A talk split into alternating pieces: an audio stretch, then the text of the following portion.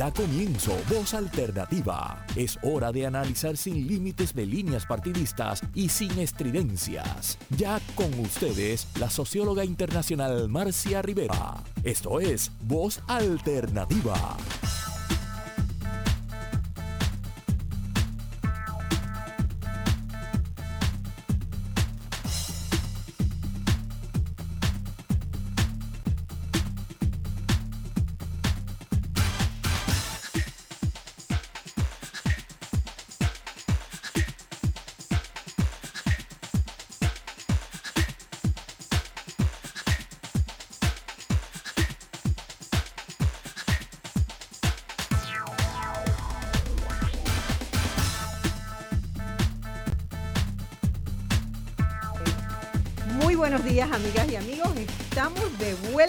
El estudio de Radio Isla tras estos largos meses de pandemia, ¿verdad? Y siempre es una emoción bien grande porque la radio es la radio y por más medios electrónicos que haya, siempre hay un placer espectacular de llegar y, ¿verdad? y estar desde, desde la emisora donde tanta gente nos, nos este, escucha semana a semana desde hace ya poco más de cuatro años. Bueno, en el día de hoy tenemos un programa muy lindo, un programa que en realidad creo que no hubiera querido tener que hacerlo, pero que lo siento absolutamente necesario en esta coyuntura, que es un programa donde nos preguntamos qué ha hecho la Universidad de la UPR, la Universidad de Puerto Rico, por nuestro país, qué ha hecho la UPI por Puerto Rico. Y tenemos que preguntarnos también ¿Qué hemos hecho los puertorriqueños, cada uno de nosotros que hemos tenido un vínculo con esa institución de alguna manera, porque hay muchas formas de vínculos a lo largo de tantos años, ¿verdad? Que tiene la universidad fundada en 1903, 118 años. ¿Qué hemos hecho por la Universidad de Puerto Rico y qué estamos dispuestos a hacer por la universidad en este momento donde tanto nos necesita la Universidad de Puerto Rico? Eh, con nosotros vamos a tener en este programa al doctor Antonio Gastambide, que está en proceso de llegar. Está aquí en el estudio la doctora América Facundo, que ustedes conocen, amiga de Voz Alternativa, una de las colaboradoras y de muchas maneras conspiradoras, ¿verdad?, para ayudar a que este programa, a veces yo llamo a América y le digo, América, ayúdame con este tema este, a pensarlo, a producir el contenido. América es una de esas personas que ha estado al pie del cañón durante estos pasados cuatro años, es del recinto de ciencias médicas, este, psicóloga e investigadora, una de nuestras investigadoras. Eh, investigadora. Más bien activista. A, eh, eh, a eso iba. docente, investigadora y persona que siempre ha buscado abrir los espacios para la incidencia del conocimiento en las luchas ciudadanas, ¿verdad? Y eso me parece que es un elemento, yo vengo también de esa tradición académica, de que no basta con hacer un proyecto de investigación y publicar un libro, sino hay que ver para qué sirven los resultados de esa investigación para mejorar la vida de las personas. América, siempre es un placer tenerte con nosotros. Muchísimas gracias, en Voz Alternativa. Es un gusto estar aquí. Y siempre que hablamos de la universidad, toda la pasión de América emerge, florece en estos micrófonos. Eh, y estoy segura que así va a ser hoy. Y tenemos también a María del Mar Rosa Rodríguez, que es profesora catedrática asociada de estudios hispánicos eh, en la Universidad de Puerto Rico en Calley. No sé si la está ya por Skype. Sí, estoy está por, ahí, estoy por aquí. Eh, si la pueden ponchar. Ya está. Hola. ¿Me escuchas? Aquí está, saludos. No te escucho muy bien. Eh, ¿Me escuchan bien o todavía no? Un poquito, a ver si podemos tener un poco más de volumen. Perfecto. Bueno, muchas gracias por estar con nosotros, María del Mar. Sabes que eh, te conozco de, de verte en, tan activa en la lucha actual de la Universidad de Puerto Rico. Claramente has ido emergiendo como uno de esas eh, personas de, que está, ¿verdad?, de la generación que está tomando la posta y para los que tenemos más años que tú, que estamos en el, en el programa hoy, que hemos dado mucho en las luchas por la Universidad de Puerto Rico desde que éramos estudiantes. Saberte en esa trinchera nos alegra y nos da mucha esperanza. Ay, gracias, gracias. Yo siempre eh, miro, las miro a ustedes como mujeres y ejemplos a seguir, así que muchas gracias por eso. Y estoy muy contenta de estar aquí contigo en tu programa, Marcia. Así que, bueno, vamos a, vamos a comenzar. Ustedes saben que a mí me gusta siempre poner un poquito este del contexto sobre la mesa para que tengamos claro, ¿verdad? De cuáles son los las distintas aristas desde donde se puede mirar cualquier tema. Eh, hoy, ¿verdad? Nuevamente nos convoca, y es terrible decirlo, yo realmente lo digo con el corazón en la mano porque me tengo que remontar a mis años de estudiante en la Universidad de Puerto Rico desde mediados de los 60, cuando estábamos luchando por una reforma universitaria porque la universidad tenía muchos problemas en ese momento y creíamos entonces que esos eran los problemas más graves que había tenido la universidad. Hoy, lamentablemente, tengo que decir que eran pálidos esos programas, esos problemas frente a la situación de la Universidad de Puerto Rico. Porque en ese momento, en la Universidad de Puerto Rico podía tener, eh, tenía problemas, por ejemplo, de casi o ninguna participación estudiantil en los procesos. Eso realmente no ha mejorado mucho. Eh, los espacios de participación, incluso para el claustro, eh, no han sido los que aspirábamos en, de la reforma del 66, todo se quedó corto, pero sí había una voluntad de país de mantener, sostener y apoderar a la Universidad de Puerto Rico. La Universidad de Puerto Rico no era multimillonaria, no tenía dinero como dicen en otros países, ¿verdad? Como tirar manteca al techo. Este, no era eso, pero sí tenía los recursos que necesitaba para operar. Y tenía un programa de actividades culturales que nos formó a todos y a todas las que pasamos por los recintos, ¿verdad? Donde allí conocimos el cine, las artes, la danza, el teatro de la universidad era nuestro orgullo y era orgullo del país. Entonces había un país detrás de su universidad que siempre se sentía y que todas las familias en esos años que yo era estudiante y cuando este, América y, Toño también estaban, había un país que apoyaba a esa universidad. Hoy tenemos que preguntarnos quién defiende a la universidad, porque hay unos sectores del país que claramente le dieron la espalda a la universidad y que optaron por enviar sus hijos a estudiar a Estados Unidos, este, y que nunca conocieron la Universidad de Puerto Rico y el valor de la Universidad de Puerto Rico. Esta semana también es particularmente duro discutir la situación de la educación superior porque hemos visto uno de los más grandes atropellos cometerse eh, con la decisión de la Iglesia Católica de vender el, el seminario conciliar y el Palacio Arzobispal en el Viejo San Juan.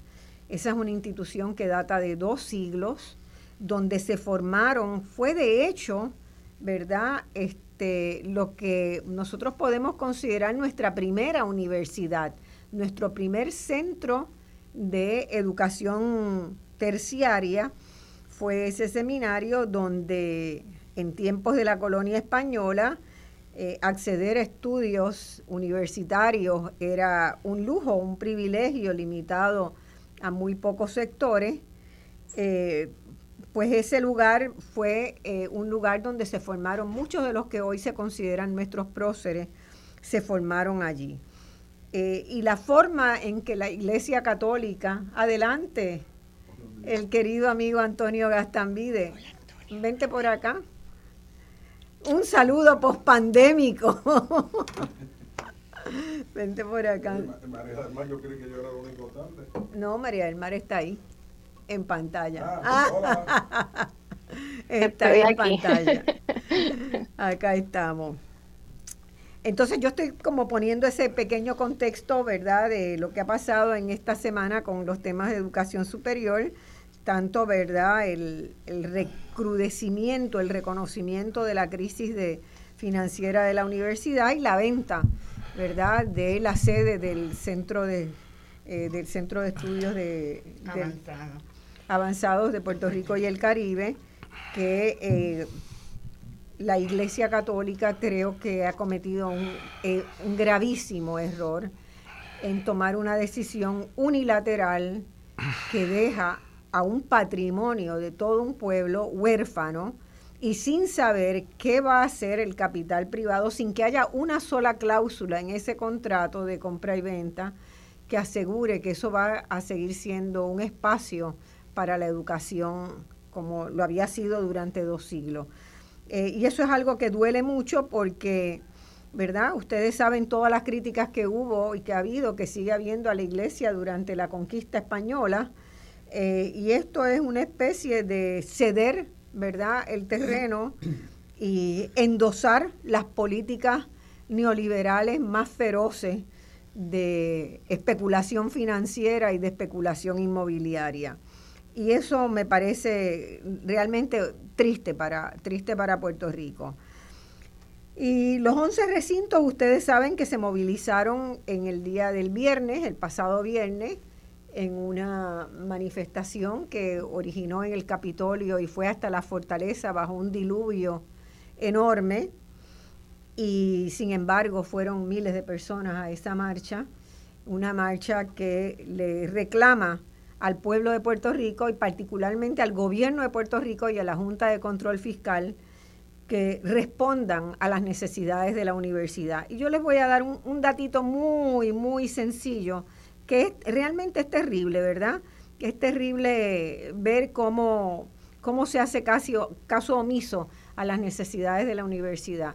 Y no hablo de hace tanto tiempo, hace cinco años, cinco años en, hace cinco años la Universidad de Puerto Rico, otra vez, no es que era rica, no es que le sobraba el dinero, pero tenía asegurada una fórmula presupuestaria que le asignaba el 9.6% de los recaudos del Fondo General. Ustedes saben que la economía de Puerto Rico ha venido bajando y bajando año tras año, así que ese 9.6 no era tan alto como, ¿verdad? Representó e, esa misma proporción de dinero hace 10 años atrás.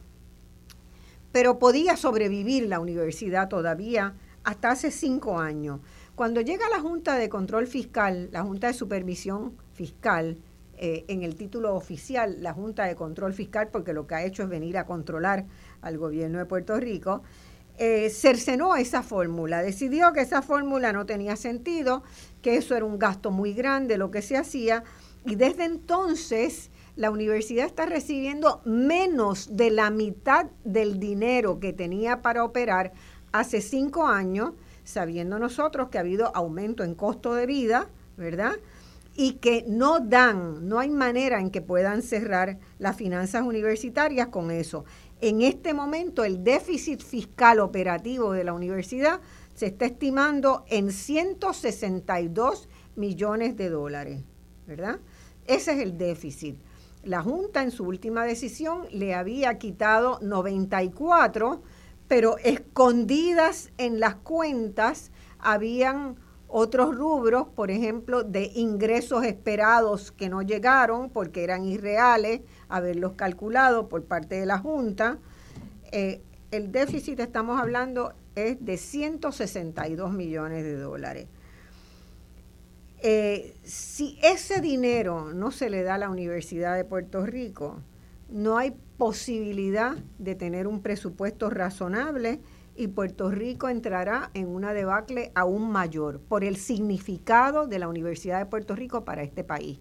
Y de eso es que vamos a estar hablando hoy en Voz Alternativa con ustedes tres.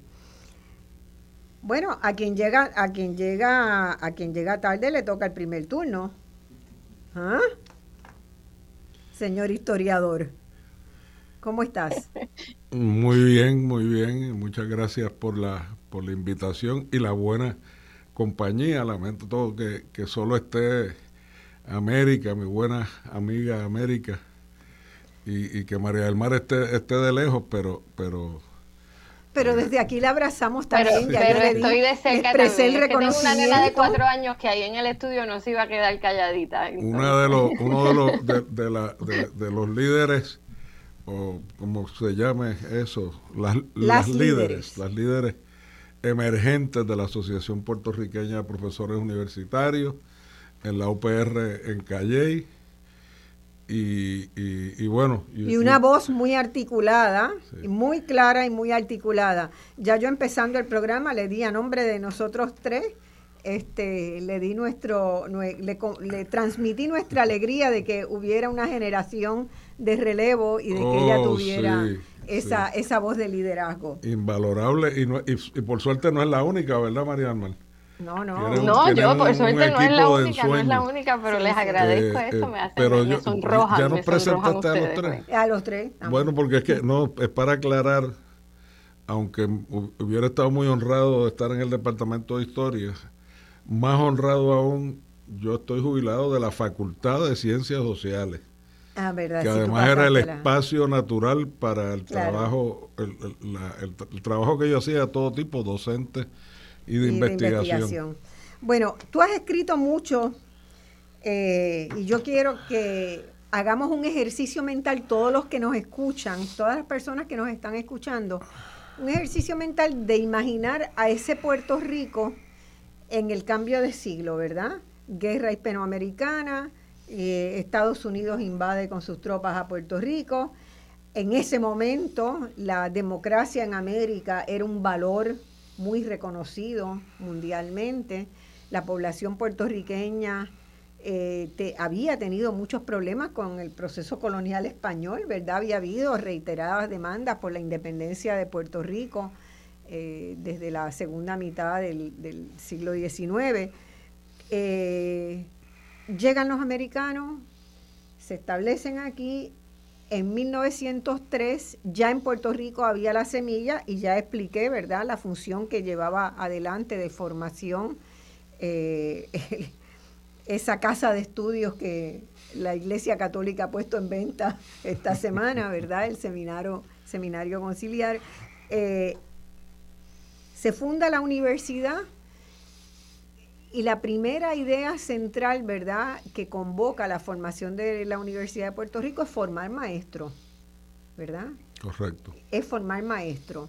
Y llama mucho la atención también, uno remirando esta historia, ¿verdad?, a la luz de todas las experiencias, de que también la segunda fuerza motriz por la cual se convocaba y se necesitaba un proceso de formación de profesionales era la salud y se forma muy tempranamente el Instituto de Medicina Tropical, eh, 1912. Así que esas dos cosas yo quisiera que tú reflexionaras, porque tú has estudiado mucho ese proceso, ¿verdad?, en el Caribe. De bueno, en el Caribe y, en Puerto Rico. obviamente, en el Caribe y Puerto Rico como parte de ese Caribe. Entonces, ¿cómo, ¿Qué nos podemos imaginar de lo que era ese momento? Yo imagino que sería de euforia, ¿verdad?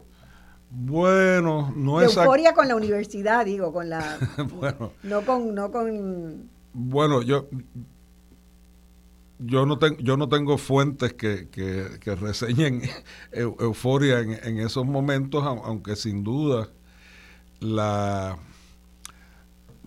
la fundación de la universidad como escuela normal en 1903 fue el arranque de, un auge educativo que representó el, no el colonialismo estadounidense en sí mismo, sino la etapa en la que se embarcaba Puerto Rico. Y, y aunque podamos idealizar y aplaudir todas las cosas que se dieron, eh, no debemos tampoco idealizar, porque precisamente eh, la, historia de la Universidad de Puerto Rico sigue unas tres etapas paralelas con la historia de Puerto Rico. Eh, y en las primeras dos sirvió de, institución orgánica al sistema socioeconómico y sociopolítico de Puerto Rico. Y en la tercera etapa, que todavía no ha terminado, entonces entramos en una, en una asintonía o en, o en una falta de, de, organicidad con respecto al, sistema económico y político. Esa primera etapa, lo que fue proveyendo fue primero, o sea, la, centralización azucarera y, y, la modernización que quería promover Estados Unidos requería de trabajadores alfabetizados. Y esa es la lógica de la escuela normal. Antes de la Escuela de Medicina Tropical y del Colegio de Mayagüez, en Río Piedra se establecieron las otras fuentes de intelectuales orgánicos de la centralización, que fue la Escuela de Derecho, la Facultad de Ciencias Naturales eh, y la Facultad de Administración de Empresas. Todas esas más o menos se iniciaron, eh, eh, las, las, dos segundas en el contexto de una Facultad de Artes y Ciencias. Y, y, derecho desde un principio bastante y ahí había una relación muy particular con la Universidad de Columbia en Estados Unidos en esas primeras etapas eh, de lo que he leído. Columbia... Bueno, porque Columbia era muy conocida y lo sigue siendo por su componente educativo, cosa que no distingue a, la, a las universidades de élite en Estados Unidos. Eh, tenía y, y, tuvo siempre un Teachers College muy prestigioso, lo que lo que naturalmente pues, pues debe haber ayudado a formar esas primeras etapas. Pero siguiendo la, línea de pensamiento y, para no consumir mucho tiempo, el Colegio de Mayagüez también proveyó intelectuales orgánicos de la centralización azucarera, la necesidad de ingenieros de, y, de, y de agrimensores. agrónomos y agrimensores. Empieza como escuela de agricultura y después se añaden las otras las otras carreras. Ingeniería empieza un poco más tarde, en el 20 algo, 21. Sí, bueno, y era, y era eh, empezó como un Land Grant College, que era lo que, se, lo que se establecía en Estados Unidos para suplementar las economías agrícolas. Eh, a base de una donación de terreno, por eso se llama un Land Grant College. Eh, y la escuela de medicina también había que sanear la salud pública eh, había que tener que tener este, también trabajadores relativamente sanos. Y, y, en ese sentido, toda esa etapa, hasta el 30, hasta la, primera reforma, la rectoría de Carlos Chardón, em, donde, donde en cierto modo empieza la transición hacia la segunda etapa, pues eso fue la Universidad de Puerto Rico, claro, en el proceso generando una intelectualidad puertorriqueña y un pensamiento puertorriqueño propio. Eso, eso lo, Cortés no quita lo valiente. Lo que pasa es que como, como a veces también idealizamos. Sí, eh, bueno, y, no podemos eh, olvidar, ¿verdad?, el apoyo que dio la universidad, por ejemplo, a la lucha de los trabajadores en la huelga cañera. Este, la Universidad de Puerto Rico, pues tomó, en, digamos, esa capacidad de hacer análisis crítico, de ver dónde estaban las fuerzas del país, a dónde se estaban moviendo. En la universidad se va generando una cultura que va imaginando un país con equidad, con justicia, que nace del pensamiento universitario antes de la fundación del Partido Popular. quiero que, eso quede claro. Y en segundo lugar, una de las cosas que recuerdo de, eh, en el libro de Aidita Montilla sobre educación, y en un trabajo que yo hice en mi primera vida de investigación allá a principios de CEREP sobre las maestras de escuela, fue haber recogido los testimonios de la defensa del uso del español en el salón de clase por parte de esos maestros y maestras que se formaron en la Universidad de Puerto Rico. Y muy, y, muy, y muy distinguidamente en los años 30, una figura que después eh, se ocuparía un, lugar muy importante en la historia contemporánea de Puerto Rico, que fue Inés María Mendoza, precisamente que fue expulsada del sistema educativo por negarse a enseñar en, inglés y que su caso fue acogido en Estados Unidos por la, la ACLU, la Sociedad Americana de Libertades Civiles. Pero también en la década del 30 hay, hay todos unos signos de la transición. Por ejemplo, la, la, rectoría de Carlos Chardón fue muy importante porque ya visualizaba una transición hacia la industrialización de la agricultura, la diversificación e industrialización de la agricultura. De hecho, así, aquí se habla mucho de, de, de, de, las medidas de Togwell en la década del 40 y en cierto modo el, el precursor y un poco la base de, de, lo que hicieron Togwell y, y, Muñoz. Yo digo que los 30 era el plan, el plan Chardón y, y, en los 40 entonces era el, plan Togwell Chardón Muñoz o algo por el estilo. Pero Chardón, el plan Chardón es muy interesante y, y, es una de esas cosas que hay que remirar y revalorizar también en, en Puerto Rico.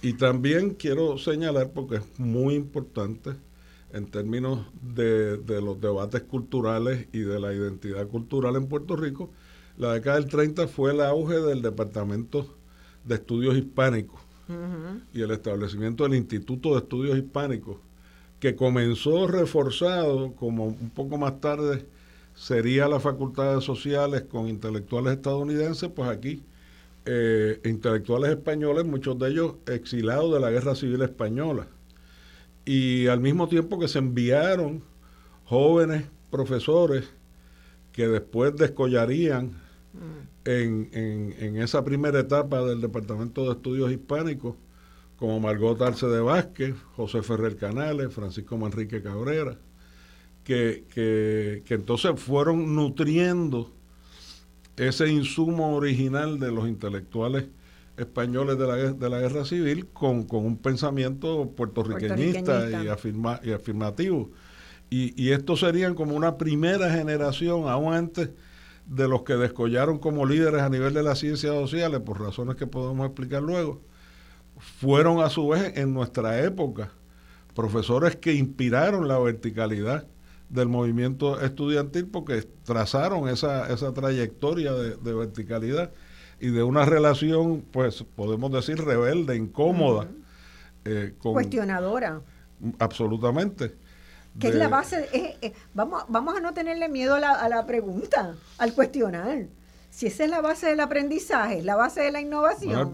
lo que hoy se llama pensamiento crítico. Por eso, pero eh, yo, yo creo que la gente tiene que entender que nunca puede decirle a un niño, nene, no preguntes más, Exacto. ¿Ah? Dependemos de que pregunten todo lo o sea, si los niños no preguntan y si los estudiantes no preguntan y si los universitarios no preguntan, no hay crecimiento porque la base del conocimiento es el cuestionamiento. Bueno, una de mis canciones favoritas es El escaramujo de, Silvio Rodríguez, que, que dice, yo vivo para preguntar, saber no es lujo.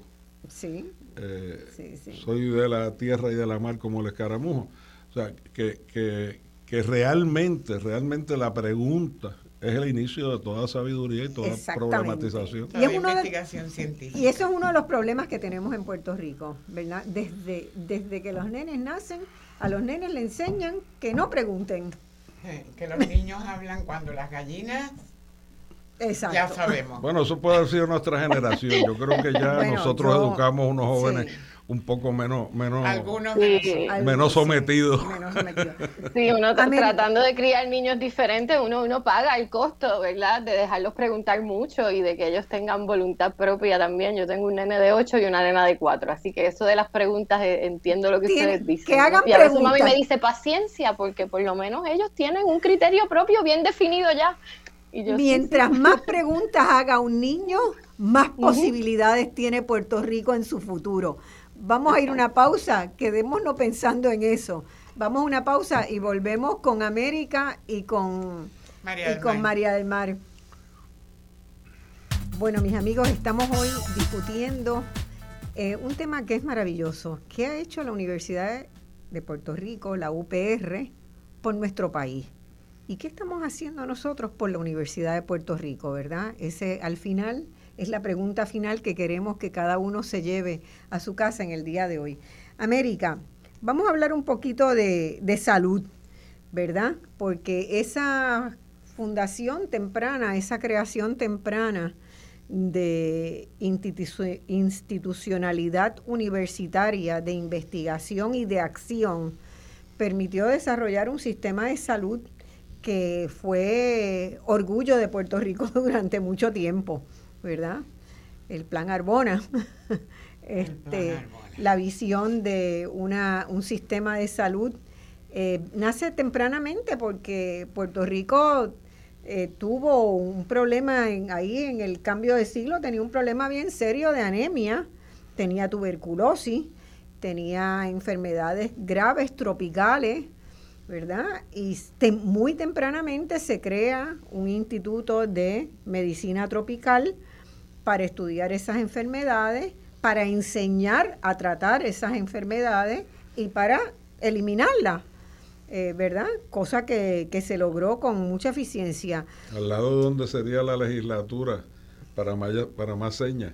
Exacto, está ubicada justo antes del Capitolio, el edificio ese muy lindo que ustedes ven que lo tuvo recursos naturales, la Escuela de Medicina. Bueno, yo, yo tengo que decir algo aquí, hacerle un reconocimiento a la hermana menor de mi padre, Titi Alma, que Titi Alma, cuando yo tenía la edad de mi nieta que nos acompaña en el día de hoy, ven a Kaisel, este, cuando yo tenía la edad de esta niña, nueve años, para cumplir diez años, que está hoy conmigo acá, vamos a ver si te vemos por aquí, acá está. Este, mi titi Alma me llevaba los domingos al laboratorio porque ella era investigadora ahí en la escuela de medicina, estaba estudiando medicina, y me inculcó la pregunta científica. Y bueno, este, creo que fue definitorio en mi vida, ¿verdad? Haber tenido esa experiencia de ir a acompañar a Titi Alma a ese edificio deslumbrante, maravilloso, y descubrir el mundo de la pregunta científica. Está en ruinas, de hecho. Ahora está en ruina. Está en ruinas. No, no, tan, no tan en ruinas porque están los archivos legislativos allí. Está en ruinas, Antonio. Ah, entra, entra al edificio. Eh, sí, sí, es patético, patético.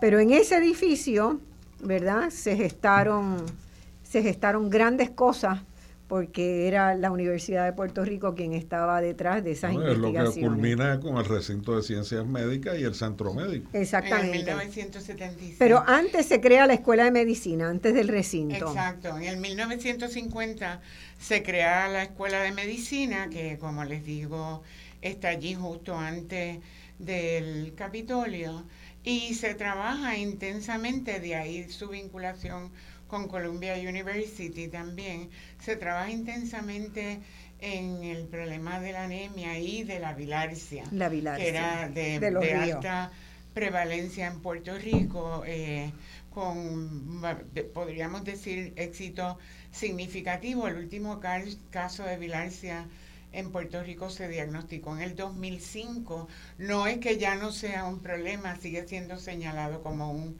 eh, asunto de riesgo, en Puerto Rico, pero de momento está bastante bajo control. Eh, y uno de los asuntos medulares de esa escuela de medicina es que estaba orientada a crear los médicos que el país necesitaba.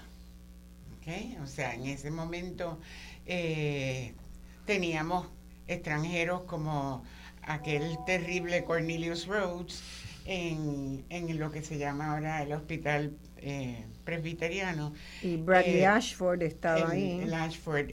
Pero la Escuela de Medicina comenzó a crear los médicos que el país necesitaba en el 1950, graduó su primera clase en el 1954, ha admitido diferente número de estudiantes a través de los años. En este momento admite 110 estudiantes por año. Tenemos un programa en la escuela enfocado en tratar de que entren más estudiantes de escuelas públicas a la escuela para aumentar el, compromiso que se tiene con las poblaciones más necesitadas. Y además hay eh, tres escuelas privadas, ¿no? En Puerto Rico. Hay tres escuelas de medicina privadas en Puerto Rico, una en Bayamón, una en Caguas y otra en Ponce. Eh, pero son relativamente recientes. Comparadas con la Universidad de Puerto Rico, son más recientes y además son mucho más costosas. Sí, claro. Eh, son sobre 30 mil dólares al año, cuando la, la nuestra todavía, a pesar de los ataques de la Junta de Control Fiscal y del gobierno, todavía está por debajo de los 20 mil al año, que no es poco, eh, pero es bastante menos de lo que cuestan las privadas, así que sigue siendo, como el resto de la Universidad de Puerto Rico, la opción para los estudiantes que no son de familias privilegiadas con mucho dinero. Así que y si no estuviera, si no estuviera la escuela de medicina, sería casi imposible para un joven talentoso eh, puertorriqueño de o, eh, puertorriqueño puertorriqueña de familias pobres lograr estudiar medicina. Exacto, por ni, ni aquí, ni en Estados Unidos, ni en ningún lado. Algunos se van a República Dominicana. Sí, a, través de las décadas, algunos de esos estudiantes se han ido a República Dominicana, se han ido a México eh, y hubo un par de décadas en los 60 y 70 que fueron a donde Muchos iban, muchos iban a España y estudiaron medicina allá, la mayoría de ellos regresaron a Puerto Rico. Eh, pero la vinculación de la Escuela de Medicina con el Departamento de Salud era tan eh, íntima que incluso había un año de servicio público que los estudiantes graduados de la Escuela de Medicina tenían que hacer, claro, se les pagaba, pero no al nivel que iban a cobrar luego en, sus prácticas independientes. Eh, pero era un año que todos los egresados de nuestra escuela de medicina pública daban al país en servicio público a través de lo que teníamos las unidades de salud pública que había desarrollado Guillermo Arbona y que habían sobrevivido hasta el 1993 a pesar de todas las crisis que tuvo que enfrentar desde los años en que él fue secretario de salud, que fue hasta el 1966, pero se quedó como facultad del, recinto de ciencias médicas. En el 1993 se privatizan los servicios de salud de Puerto Rico y eso, y no se privatizan solos, los privatiza el gobernador Pedro Rosselló.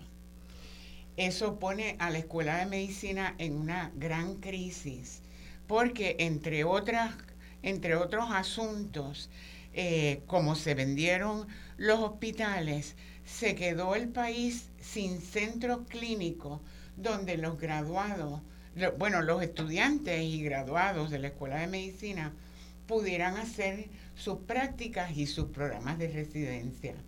En esos primeros años de lo que se ha mal llamado reforma de salud, perdimos muchos graduados de medicina que se fueron eh, a Estados Unidos por el temor de que se perdiera la acreditación de los programas, eh, como ha pasado ahora con el programa de neurocirugía.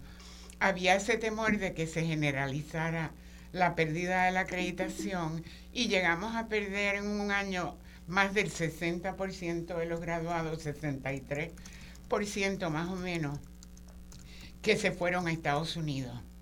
Eh, el hecho de que en 1976 se muda el recinto de ciencias, se crea el recinto de ciencias médicas en, los terrenos del Centro Médico de Puerto Rico, establece una relación estrechísima con el centro médico hasta el punto de que yo no me canso de repetir que si el recinto colapsa, como, o sea, si el recinto eh, se hace inoperante como resultado de los ataques a su presupuesto que Marcia señaló al principio, que de 834 millones estamos en 413, menos de la mitad, y todavía nos siguen amenazando más.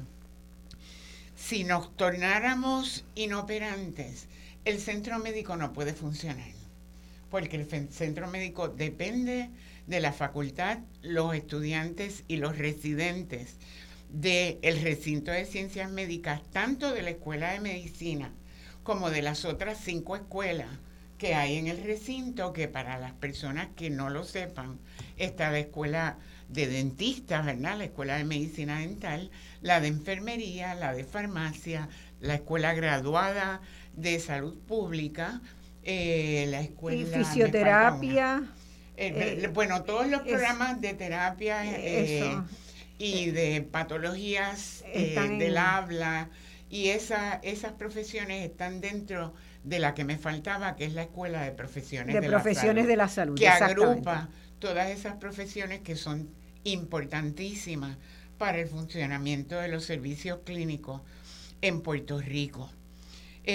una de las cosas que tú me pediste que atendiera durante el día de hoy es las contribuciones que hacen eh, los recintos de la universidad, porque aquí se habla, la secretaria de la gobernación está grabada en un video, la de ahora, la de Pierluisi, diciendo que ¿para qué tantos recintos? Que por qué no vendemos tres o cuatro. O sea, hablan de la universidad como si fuera, como si ellos fueran dueños número uno. Y segundo, como si fuera una corporación que tú aumentas o decreces según tus estados de ánimo.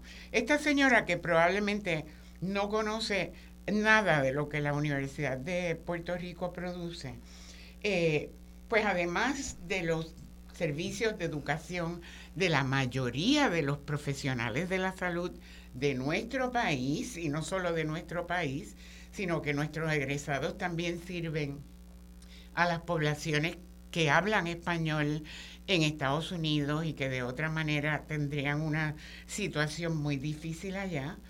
Pues el recinto de ciencias médicas, por ejemplo, tiene la clínica de la Escuela de Medicina, que está en la avenida Américo Miranda, y que de ella depende gran parte de la población de Puerto Rico que, eh, que no tienen los recursos para pagar medicina privada en la práctica, en esa clínica de la Escuela de Medicina, tienen prácticamente todos los médicos primarios y los médicos especialistas eh, para atender sus condiciones.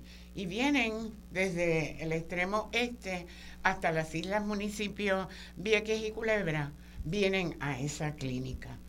Tiene además...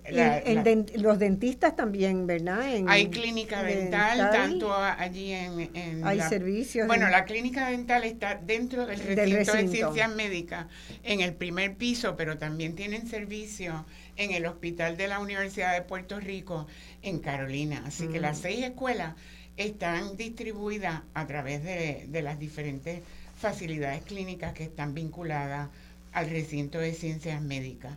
Eh, la Escuela de Profesiones de la Salud está por todos lados. La Escuela de Farmacia se lució ahora durante esta crisis de emergencia del COVID-19 con el programa de vacunación que lograron un 98% de inmunidad bajo el liderato no solo de su decana, sino de la doctora Carmen Zorrilla, decana de investigación del recinto, y del doctor Humberto Guiot, decano interino ahora de la Escuela de Medicina desde hace un par de semanas. ¿Y, y cómo, cómo todo eso, qué, cambiaría si a la universidad...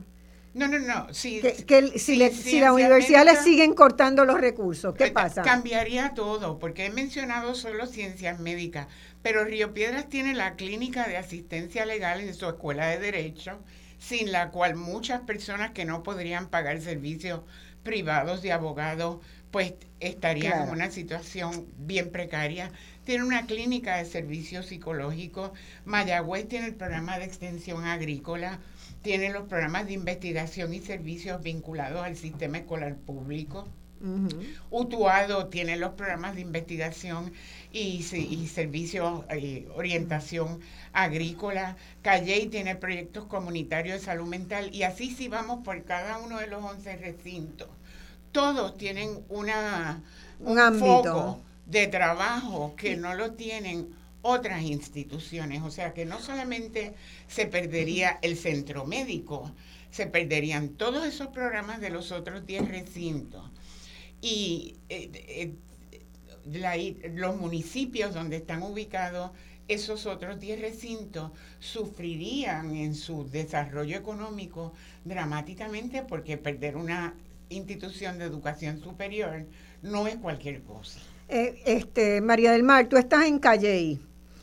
Eh, una de las cosas que no hemos mencionado todavía, ¿verdad? Que está un poco detrás de, de esta concepción de que la universidad se puede ir achicando y que no necesariamente debe haber una universidad pública, sino que se pueden ir vendiendo pedazos de la universidad pública a sectores privados eh, ¿verdad? Esa visión está sustentada y sobre todo ha sido impulsada por uno de los partidos políticos que se ha alternado en el poder, ¿verdad? El Partido Nuevo Progresista, América decía que es en el 93 cuando empieza el proceso de privatización este, en serio. También eh, un análisis que tendríamos que hacer acá y que eh, va está más allá de este programa, lo podemos hacer en algún momento, es cómo se fue flexibilizando a través del Consejo de Educación Superior las normativas para que pudiera haber más universidades privadas que aprovecharan, entre comillas,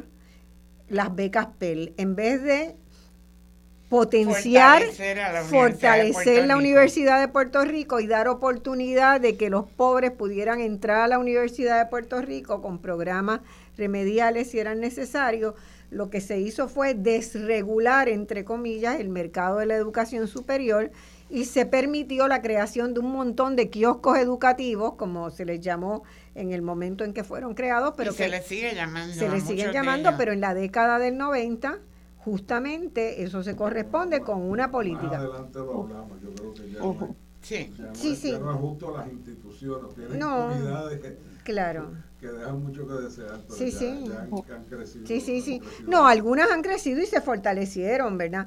Pero la Universidad de Puerto Rico no pudo aprovechar ese viento, ¿verdad? A favor, que era la estrategia debió haber sido de fortalecer a la universidad, diversificando su matrícula y haciéndola más accesible, ¿verdad?, a esas poblaciones. Eh, así que eso, ahí hay una visión, pero eso trajo también aparejado una politización de las instituciones universitarias. Claro. Y una correlación, yo soy eh, economista, ¿verdad? Y pienso en gráfica, y hay, tengo una gráfica que es muy clarita. Cada vez que hay una elección, cuánto tiempo transcurre después que hay un cambio de, del gobierno de, la, de, la, Universidad de Puerto Rico.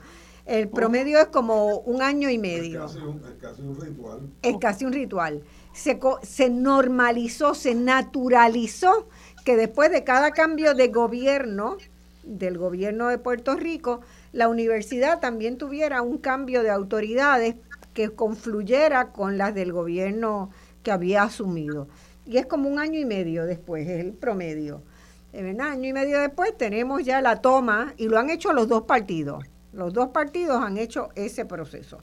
Eso es peligrosísimo porque se pone en jaque, ¿verdad? La autonomía universitaria, la autonomía, la libertad de cátedra y la autonomía para analizar de acuerdo a los problemas del país hacia dónde tiene que desarrollarse la universidad. Y uno de los recintos que yo creo personalmente que más ha sufrido eso ha sido Calley. Calley es un recinto que un recinto maravilloso que tiene un tamaño ideal, que tiene un lugar, unas facilidades extraordinarias. Es hermoso, es hermoso. Hermoso. es de los más lindos también. Pero siempre hay una tensión en el ambiente político partidista cada vez que cambia un gobierno, pues eh, se teme. Eso es epidémico, eso es, es recinto. Eh, claro, claro. En el caso, yo digo, en el caso de Calle ha sido absolutamente dramático también porque es como casi inmediato. Extremo, ¿no? El caso de Varona, por ejemplo, es extremo. Sí, sí. Entonces, yo quería que tú, que tú nos dijeras cómo tú te metes en esta lucha, ¿verdad? ¿Qué cosas tú observas este, desde Calley, que es un recinto más pequeño, pero es un recinto que hace mucha investigación, que tiene una gran incidencia sobre su comunidad cercana, ¿verdad? Sobre todos los municipios este, cercanos, que tiene programas de incidencia y que ha hecho de eso y de los estudios interdisciplinarios un valor bien fuerte. Pues mira, eh, eh, algo que, que, yo sigo repitiendo, ¿verdad? Es que la universidad tiene dos grandes problemas, ¿verdad? El problema presupuestario, pero también el problema de gobernanza. Y cómo se gobierna la Universidad de Puerto Rico. Y hay que entender, y a la gente, a mí me gusta hablarle en arroz y habichuela y decirles que hay, hay, un, hay un disconnect, ¿verdad? Hay una desconexión muy grande entre quienes administran la Universidad de Puerto Rico y en quienes constituyen la comunidad universitaria eh, que responden a intereses diferentes, ¿no? Y ese es el problema de gobernanza que tú mencionabas, ese es el problema de, la politiquería dentro de la universidad, porque la política son muchas cosas, ¿verdad? Pero de la influencia político-partidista en la universidad. eh, nosotros tenemos unos nombramientos que son puestos de confianza. Para, para, el pueblo de Puerto Rico, ¿verdad? Quienes dirigen la Universidad de Puerto Rico son puestos de confianza, tanto el presidente como todos los rectores, que tienen una influencia político-partidista. Por lo tanto, esa gente llega ahí a tomar unas decisiones administrativas, académicas y fiscales por la UPR y no responden a la comunidad universitaria, sino que responden a quienes los nombran. Y a veces no se atreven a hacer cosas, algo que nosotros a veces tenemos que empujar a nuestros rectores y América sabe que le mandamos cartas y los empujamos, porque sabemos que algo de conciencia tienen, ¿verdad? Pero actúan con miedo porque tienen que responder a la persona que los nombró ahí. Así que ese problema de gobernanza es muy fuerte, en Calle se ve también. Y hay gente que dice, bueno, pero es que ustedes hacen comités de consulta y hay este comités departamentales que entrevistan a todos los profesores, sí, pero siempre esos comités de consulta dan una sugerencia. Quien toma la decisión final son esas personas con los puestos, los nombramientos de confianza, ¿verdad? Los decanos y los rectores. Así que en Calley tenemos unos ejemplos de antes de que yo llegara a Calley, ¿verdad? Yo todavía estaba haciendo mi doctorado, pero cuando tuvimos a Juan Barona, por ejemplo, habían tres candidatos que la comunidad universitaria beta Dos de ellos tenían puntuaciones más o menos ahí. Barona no tenía casi nada de apoyo dentro de la comunidad universitaria de Calley. Sin embargo, eh, lo nombran y de hecho el PNP hace una jugada para, para, extender la junta de lo que era antes la junta de síndicos a, la junta de gobierno para poder confirmar ese nombramiento, ¿no? Eh, y eso trajo de por sí un montón de problemas en el recinto, muchos de los cuales conocemos por la prensa, por todo el caso de corrupción, ¿verdad? Con, con Varona, que se fue con unos fondos de, una, de, de, unas becas, ¿verdad? Y se fue a un hotel y tuvo masajes y tragos para todo el mundo y se declara culpable. Y como son puestos de confianza dentro de la universidad, no lo hemos podido sacar hasta ahora. Hasta ahora, en el 2021, es que Varona pierde su puesto de docente, ¿no? Así que eh, claro que afecta la política partidista a cómo se toman las decisiones en la universidad. Es completamente opuesto a cómo se, debería, cómo debería funcionar una democracia, ¿no? Eh, los líderes que son electos democráticamente por el pueblo, se supone, ¿verdad? En un mundo ideal sabemos que nuestros líderes responden más a quienes pagan su campaña que a, la gente que vota por ellos, pero eh, eso es lo que queremos y eso también es lo que trae la reforma universitaria que está ahora en el proyecto 172 del Senado. Que esos líderes que nos gobiernan, esos que nos administran, respondan a la comunidad universitaria, no a los partidos políticos que los nombran. Y fíjate que este es el mismo problema que tienen otras agencias públicas. Es el mismo problema que tiene la Autoridad de Energía Eléctrica también. Y el pueblo de Puerto Rico es importante que entiendan que hay una diferencia entre quiénes son los administradores de esas agencias públicas y la gente que está trabajando dentro de esas agencias públicas. ¿no? Hay una diferenciación bien grande entre los trabajadores de la autoridad y quienes gobiernan la autoridad, igual que en la Universidad de Puerto Rico. Por eso, un proyecto como el proyecto de reforma que sale de la comunidad universitaria, que está siendo impulsado por la comunidad de manera democrática y participativa, es algo que todo el mundo apoya, excepto esos dos o tres con los puestos de, de confianza, que son quienes más poder tienen en la universidad. Así que ahí vamos a ver una lucha, si ganamos o no, de quién tiene más poder. Yo quiero preguntar, ustedes dos han sido senadores académicos, ¿verdad? ¿Tú también? Yo soy senadora académica actualmente también. Entonces, yo, fui, bueno, senadora académica la mitad de, mi, carrera en la universidad y estuve en la Junta Universitaria. Entonces, este... Que lo que iba a decir, eh, eh, María del Mar, son muchos más los puestos de confianza. Claro, sí, y, sí. Y la Siguen bajando en la jerarquía, ¿no? del burócrata de turno para las posiciones que ocupan. Entonces hay, hay una cultura muy enrarecida por la cantidad de, posiciones que dependen del que está arriba. Y una capa, una capa adicional a lo que tú mencionabas, María del Mar, es la Junta de Gobierno, que es el nivel más alto de jerarquía de la universidad, compuesta por 13 miembros y 8 los nombran los gobernadores. O sea que no hay manera que con la ley actual de la Universidad de Puerto Rico podamos librarnos de que los partidos que, que, están en el poder controlen la Universidad de Puerto Rico. No hay forma. Hay que cambiar la ley para sacarlos a todos. Exactamente. Así que por eso es que son dos problemas gigantes, ¿no? El del presupuesto, porque ya estamos cruzando una línea roja que ni el mago Merlí va a poder salvar a la universidad, ¿verdad? Pero también esos malos gobernantes, esos malos administradores que ha tenido la universidad. Sí, porque hay, yo creo, quiero hacer... Yo creo que la gente ni siquiera sabe cuál es la labor de un senador académico. Y a mí me parece que sería importante que vieran, ¿verdad?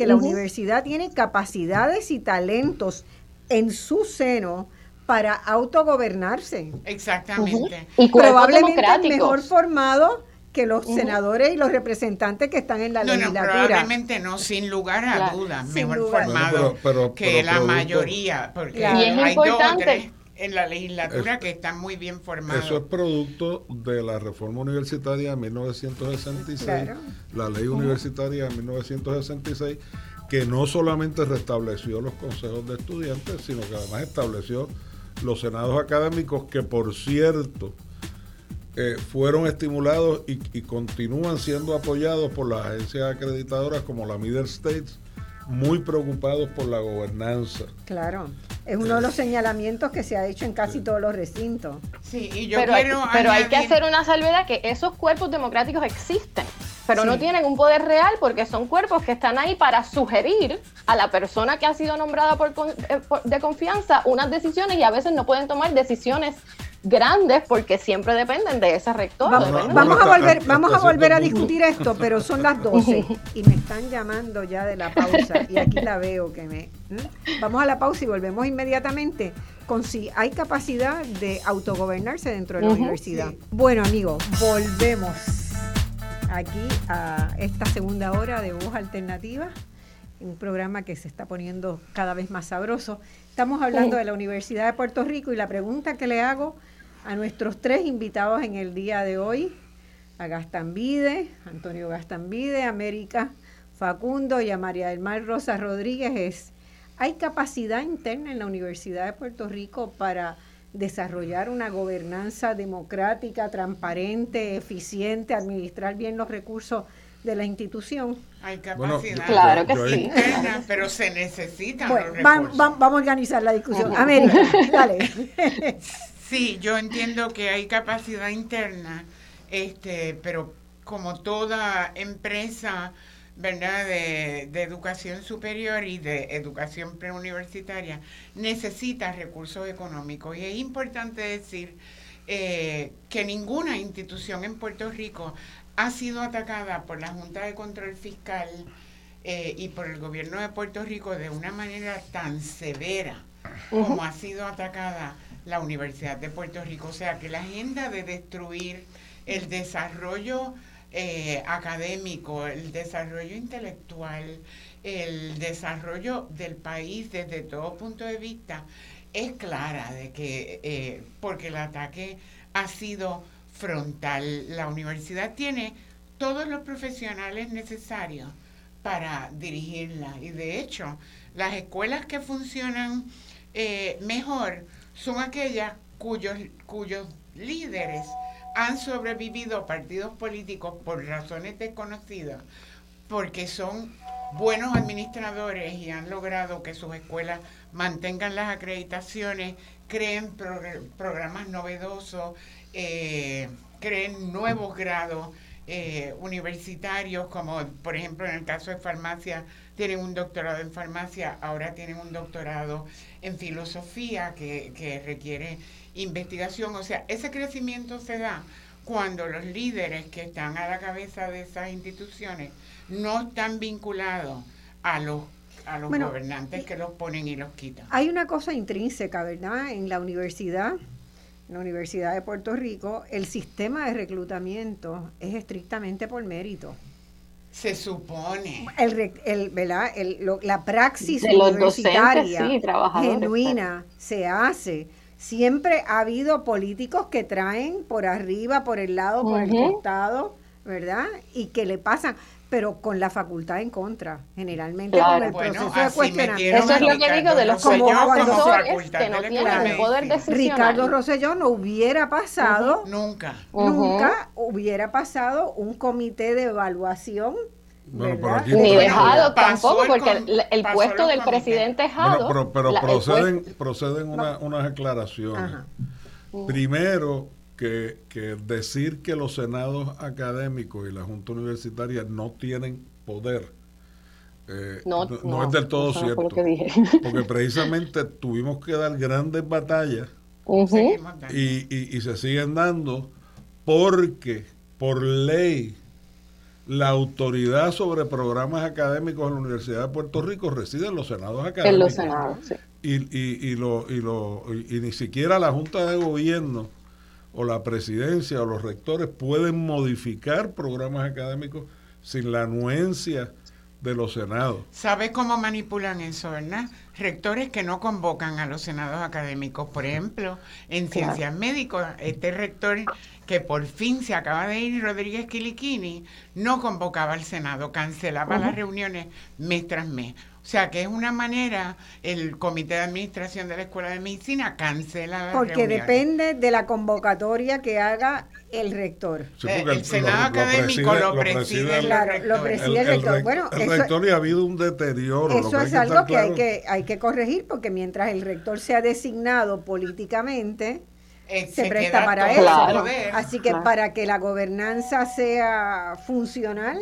Bueno, no estamos diciendo los rectores influencian decisivamente la agenda de los senadores y lo que se puede aprobar y lo que no se puede aprobar, porque también cuando hay programas que no le gustan, le niegan el financiamiento o lo sabotean en la Junta Universitaria. O sea, hay muchas maneras en que, en que los, oficiales, pero legalmente, y, y, es uno de los campos de batalla con estos nombramientos políticos, lo más grave es que en Río Piedras por muchos años pertenecer al Senado académico era, y yo creo que en todo el sistema, e, era como, como, como dar una clase, tenía una responsabilidad. Incluso mucha gente se negaba a correr para el Senado académico porque era mucho trabajo. Pues en Río Piedra, después que yo me jubilé, en, en esta época nefasta con otro burócrata de rector, pero no, no obra de él, en todo el sistema le quitaron lo, lo, la sustitución de tareas, el descargue que tenían los, senadores, para poder dedicarse a su labor. Entonces eso, eso también es minar las instituciones eh, eh, eh, donde existe algo de, de gobernanza, pero al mismo tiempo los que me conocen saben que, yo soy muy resistente a pintarnos como, como, como víctimas impolutas y que no tenemos ninguna responsabilidad en lo que, en lo que nos ha ocurrido o nos está ocurriendo. Y tampoco es así. Este, deterioro de la cultura universitaria ha llevado a un deterioro aún en las esferas donde, donde más eh, eh, injerencia tenemos lo teníamos en mi caso, pero pero tienen los, los profesores y los estudiantes porque se reproducen a menudo a menudo se reproducen las peores prácticas de los administradores políticos hacia abajo. Y, y, prácticas muy resentidas, por ejemplo, de nepotismo, de, de, de dinastía, de luchas entre grupos en la universidad por ver quién es el que va a, a, dominar la situación, por así decirlo. O sea, unas peleas mezquinas porque el que manda es el rector y es el gobierno. Es salvaje. O sea, pero eh, pero tenemos que tener cuidado de eso porque tampoco hemos asumido ni hemos analizado cómo nosotros mismos a, menudo nos, eh, hemos nos hemos prestado a, debilitar nuestra, nuestra bueno, posición. Bueno, es que hay que reconocer... Pero ante la pregunta que hizo Marcia, y es importante esta pregunta para el pueblo de Puerto Rico, porque dentro de la universidad nosotros entendemos todas esas, e, e, esas tonalidades, pero fuera de la universidad no lo ven así tan necesariamente. Que si la universidad es, es capaz de autogobernarse a través de estos cuerpos democráticos, claro que sí. El problema es que estos cuerpos democráticos, aunque tienen un poder, ¿verdad? Su poder decisional es bien limitado porque son casi siempre, tienen un problema, un, un poder de asesoría a el líder escogido, ¿verdad? En lo académico no, pero sabemos cómo se sabotea, ¿verdad? Ese poder que tenemos absoluto sobre, los senados académicos tienen sobre, sobre la cuestión académica, ¿verdad? Pero que sí somos, que sí somos eh, eh, capaces, claro que sí. Y lo vemos en esos senados académicos también, que son cuerpos bien diversos, que la gente sepa que ahí hay representantes de cada departamento, de cada facultad, ¿no? Son senados bien diversos, con ideologías políticas bien diferentes, pero que llegan a unos consensos importantes. Por ejemplo, todos esos senados académicos llegaron a un consenso de que había, hacía falta una reforma para una nueva ley universitaria, ¿verdad? Que le permitiera más viabilidad a los senados académicos, porque a veces es bien frustrante todo el tiempo que se gasta, como decía Antonio, ¿verdad? Nos daban, nos daban eh, eh, eh, descarga académica para poder participar de los senados porque son, son, son reuniones de, de 10 horas a veces. 5, 10 horas, se continúan al otro día, ¿verdad? Porque se toman muchas decisiones ahí, pero es bastante cansón que luego de pasar todo ese proceso, todos esos procesos de consulta a veces a la comunidad universitaria, después de arriba no, no hacen caso de la sugerencia que dio el Senado, ¿no? Y eso constantemente sucede. Pero de que somos capaces, a la pregunta es, claro que somos capaces, estamos muy bien preparados para hacerlo y somos quienes conocemos la universidad. No malentienda mi, mi, observación, bajo ningún concepto estoy sugiriendo que no somos capaces de, de autogobernarnos. Pero que hay que dejarlo claro. Incluso, incluso con los mecanismos de gobernanza que ya tenemos, porque, porque en un momento dado porque pues, tenemos varias oleadas de intentos de reforma universitaria. Yo tuve el privilegio de, participar, la que atravesó justo el, medio de mis años en, la universidad, de, la segunda mitad de los 90 al intento de, reforma de, la senadora Ostolaza, eh, que, de hecho en el que tú participaste, y, y que siguió con un momentum que que, luego ha vuelto a, fructificar y un comité permanente de reforma universitaria, donde fundamentalmente de lo que se trata es de quitarnos eh, el, carimbo de la intervención política. Es la falta de autonomía. Aunque debo decir que Norman Maldolado, uno de los presidentes más respetuosos de las instituciones, eh, por lo menos que yo conocí. América. América está difiriendo. Eh, eh, decía con cierta razón, la autonomía es el presupuesto. Y miren lo que estamos enfrentando ahora. Claro. Exacto. Pero que tampoco hay que olvidar que la universidad no es un universo, la universidad es un microcosmos del país y la misma frustración que está sintiendo el país, que no se mueve a pesar de los ataques continuos, eh, por ejemplo, con este asunto de Luma, que no hemos salido a la calle masivamente a protestar, lo observamos en la universidad con toda la lluvia el viernes. Yo hubiera querido que toda la facultad, todos, todos los maestros y todos los estudiantes y todos los no docentes de la Universidad de Puerto Rico hubieran estado allí en el Capitolio defendiendo la institución. La lluvia no podía ser una excusa para que estuviéramos todos allí. O sea que nosotros también estamos eh, abatidos por, por lo que hemos estado viviendo en el país por estas últimas décadas y que se ha agravado tanto por un año y medio de casi desconexión entre unos y otros por la pandemia. O sea, hemos estado trabajando remoto, hay montones de estudiantes de la Universidad de Puerto Rico que no han conocido a sus maestros porque no han estado en los recintos, no estamos en contacto unos con otros para dar muchas de estas batallas, estamos dando algunas, por ejemplo en ciencias médicas estamos batallando fuertemente contra proyectos que están saliendo de la legislatura que amenazan los derechos humanos, los derechos a los servicios de salud, los derechos a, todo tipo de derechos. Están saliendo proyectos de la legislatura que son inconcebibles y los estamos peleando de manera virtual. ¿Verdad? Sometemos el, el proyecto, lo analizamos, escribimos el memorial, lo, todo, todo el mundo pasa juicio sobre él y finalmente lo mandamos al Capitolio. Eh, pero es una manera mucho más difícil de, de trabajar, de ponernos de acuerdo y de cerrar filas en defensa de la universidad cuando tenemos una amenaza de un corte adicional de 94 millones, que por lo menos cinco de los recintos, incluyendo ciencias médicas, quedan inoperantes, por lo menos. O sea que es y algo que quiero añadir hace un rato es que este asunto de la intervención de los partidos políticos, que han sido dos los que han tenido la hegemonía en el país a través de las décadas, ¿verdad? No podemos hablar de los partidos, tenemos que ser específicos. El Partido Nuevo Progresista y el Partido Popular Democrático se han encargado de hacer el mismo daño con los nombramientos que hacen a instituciones vinculadas y necesarias para el trabajo de la Universidad de Puerto Rico.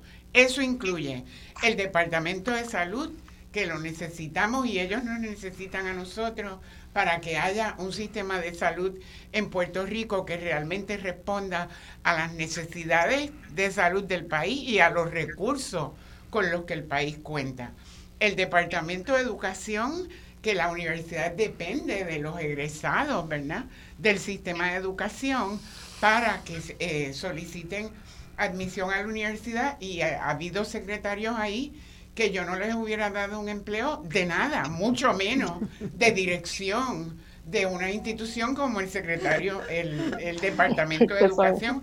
ha sido de pena, de llorar. Le dije que la pasión le va creciendo con la universidad en el programa. Es, cierto, lo sabemos, que ha habido secretarios de Educación que son dolorosos. Vergonzoso. Vergonzoso, es vergonzoso escucharlo, ha sido vergonzoso eh, ver lo que han hecho. Legisladores, legisladores también. Legisladores también, bueno, y gobernadores, porque tuvimos, ya, ya sabemos. Departamento de, de la Familia es fundamental para que podamos trabajar en consonancia en un país que tiene el problema grave de violencia intrafamiliar de violencia de género y de necesidad de perspectiva de género. De pobreza y de desigualdad. De, exacto. casi la mitad de la población bajo niveles de pobreza. Bajo niveles de pobreza, el Departamento de la Familia está vinculado a eso y a su vez a la universidad para que podamos trabajar en consonancia. El Departamento de Recursos Naturales. Nosotros ahora mismo estamos perdiendo nuestros recursos naturales a una velocidad que no, hay, institución, No hay institución en un país que no esté que no tenga una vinculación al sistema de educación superior si es un sistema de, educación superior que vale la pena. Todo está todo está relacionado con todo. O sea que el control del Partido Nuevo Progresista y del Partido Popular en los nombramientos de las personas que han estado en posiciones de dirección en Puerto Rico, sobre todo a partir del 1968, cuando el Partido Nuevo Progresista gana las elecciones por primera vez, ha sido grave. Antes de eso, igual era intromisión partidista, lo que pasa es que había lo que llamábamos una, una burguesía intelectual.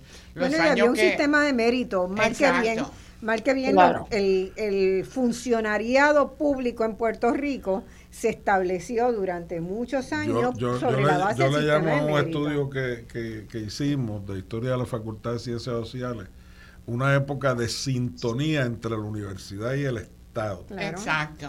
Y la, élite.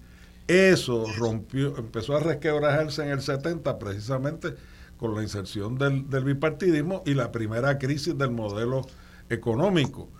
Pero yo también quería insertar algo y es que, eh, este ataque es la culminación de una conspiración contra la Universidad de Puerto Rico que tiene por lo menos 30 años.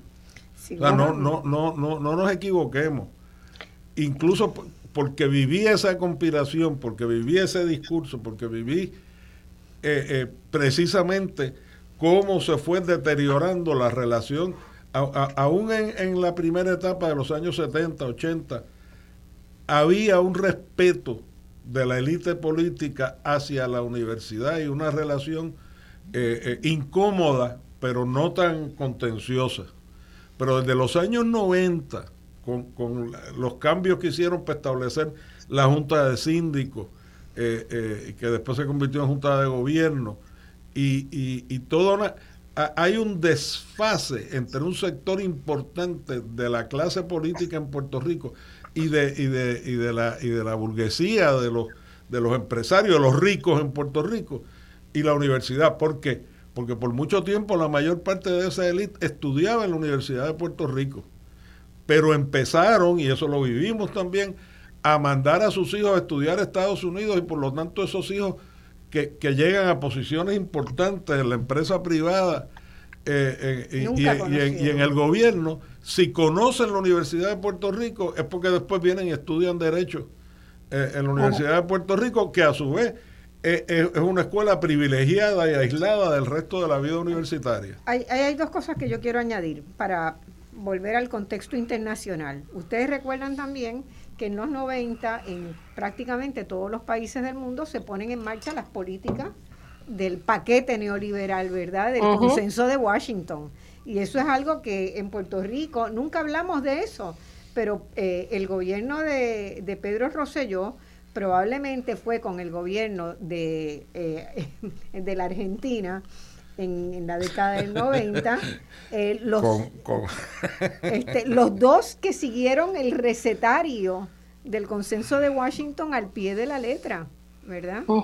Entonces, eh, Carlos Saúl Menem y Pedro Rosselló, uno en el Caribe y otro en Sudamérica, junto con los chilenos, ¿verdad? Fueron los que abrieron esa mirada que en el caso de América Latina despega una lucha muy grande por la defensa de la educación superior pública y por la oh. universidad pública. Tanto así que se hace una cumbre eh, previa a la cumbre mundial de educación superior, se hace una cumbre latinoamericana que reúne a más de 500, 600 rectores de las universidades públicas de América Latina, en la cual Puerto Rico participa, participó en esa, en esa reunión y participó también en la cumbre mundial que se hizo en París en el 98.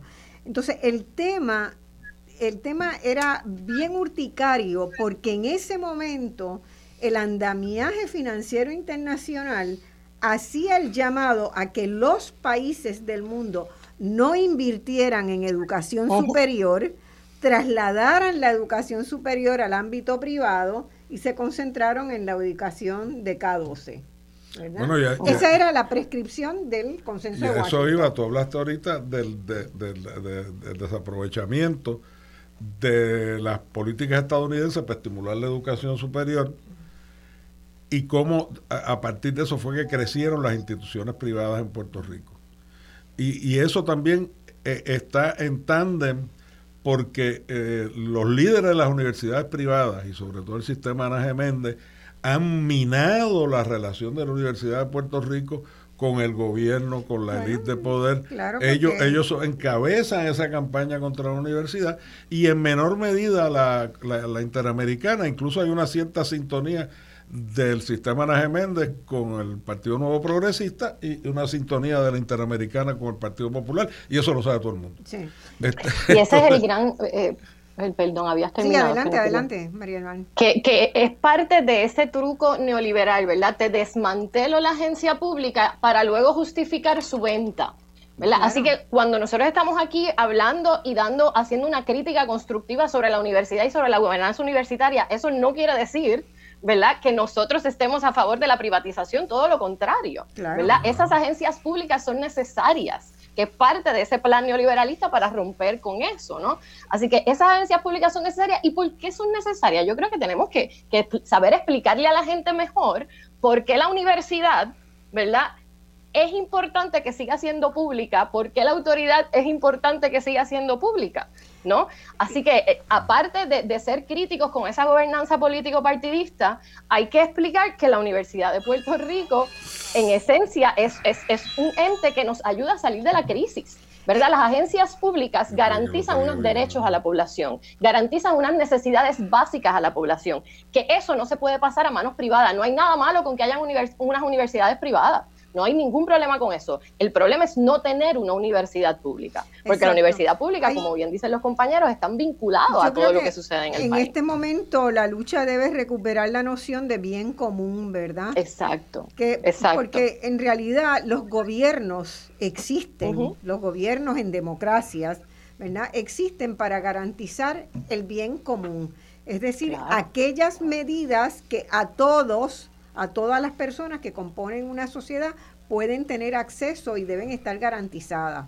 Y el bien común en el agua, en el aire que respiramos, en la educación que recibimos, en la salud, tiene que estar garantizada por alguien.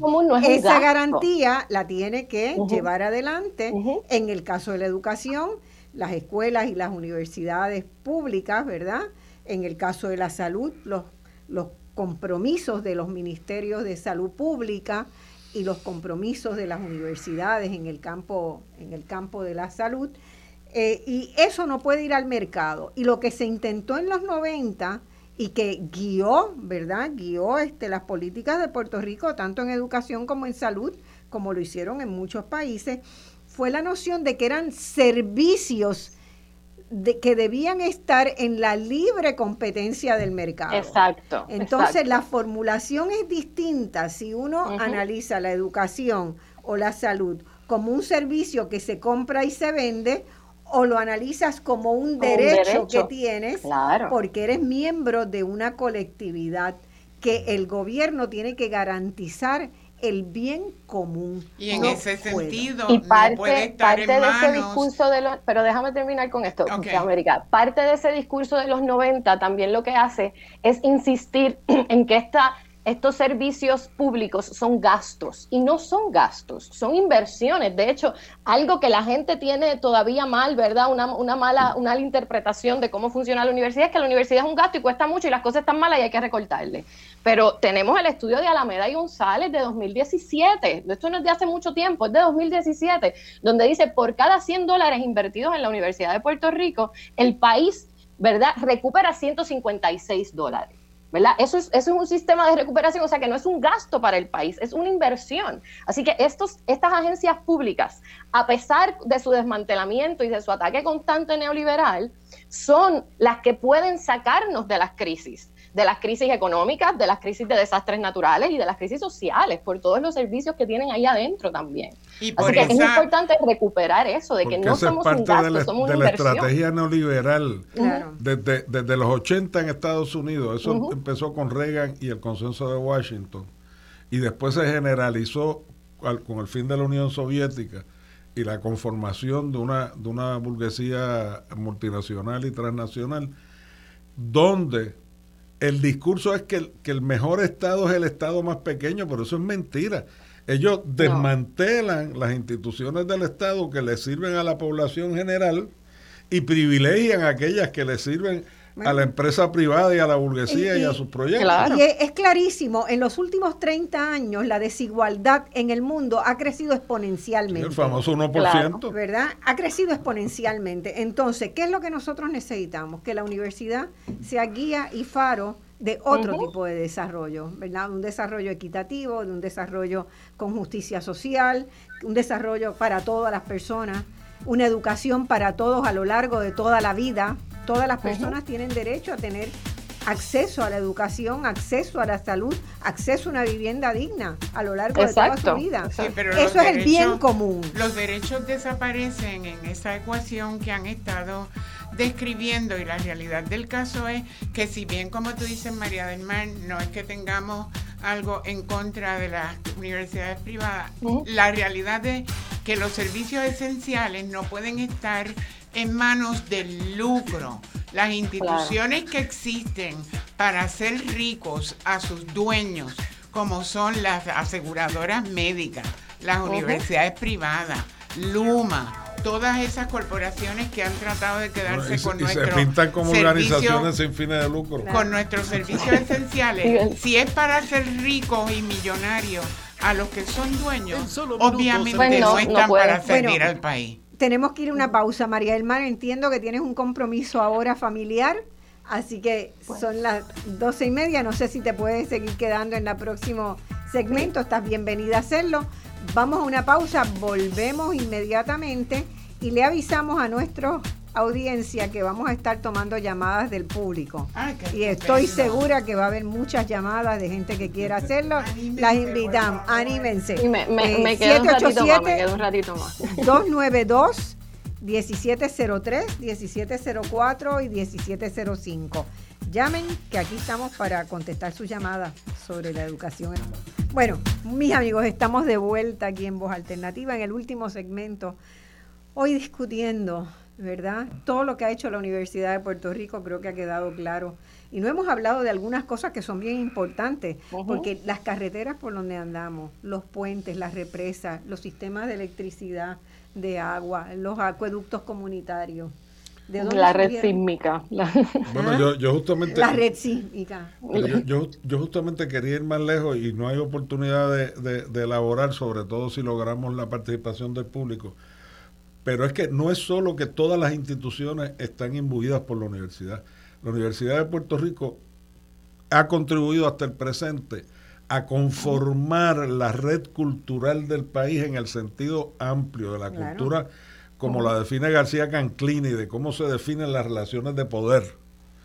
Y, y, precisamente... Y en los deportes ni te digo, porque la, la Liga Atlética Interuniversitaria es más vieja que el frío, ¿verdad? Es que, es, que, ha, sido, todo. ha sido el nido, ¿verdad? Es en todo. La mayor parte de los periodistas, los que hacen distintas labores en la televisión, los abogados, los los, médicos, o sea, y, y, la, y la cultura en ese sentido amplio de las interacciones entre los puertorriqueños está ha, estado imbuida por el efecto de la universidad, pero como estos quieren cambiar el país y quieren y quieren desmantelar lo que queda de un estado que le responda a la población, pues entonces tienen que desmantelar la universidad porque la universidad no va a ser cómplice por mucho que intenten de esa transformación del país. Incluso te diría también la, la, existencia de una identidad puertorriqueña y los mecanismos de formación de una identidad. Yo te diría más, yo, quiero, yo este, creo que lo que quieren es sacarnos a nosotros y, la, quedarse la defensa la que yo estoy, yo estoy convencido de ello, que la agenda de muchos de ellos es destruir la universidad.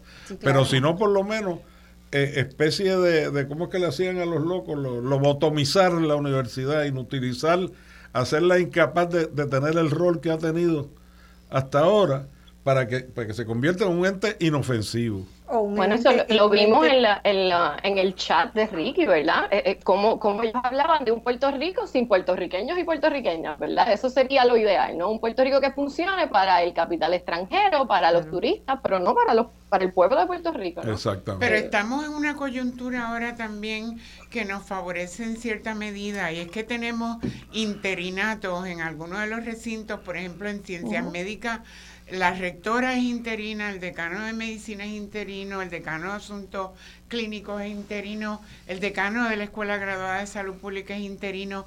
Estamos en un momento en que podemos eh, eh, invitar a personas bien capacitadas a someter sus documentos para ocupar esas posiciones que rompamos con este patrón que llevamos en ciencias médicas hace ocho años de desastre y tengamos ahora personas con, con, las credenciales apropiadas, el compromiso con la universidad, el conocimiento, la capacidad de nombrar ayudantes por lo que valen y no por, por a quién le levantaron fondos y a quién son leales de uno de los dos partidos. O sea que eh, tenemos que aprovechar eso será en ciencias médicas o en Mayagüez. Pero, pero yo Río Piedra no lo veo. Mientras no salgamos de esa catelua de, de, de, bueno, ella lo de ineptos cómplices de lo que se está haciendo con la e, universidad. Por eso ya lo que dice es que en este momento hay interinos que van a van tienen que ser cambiados.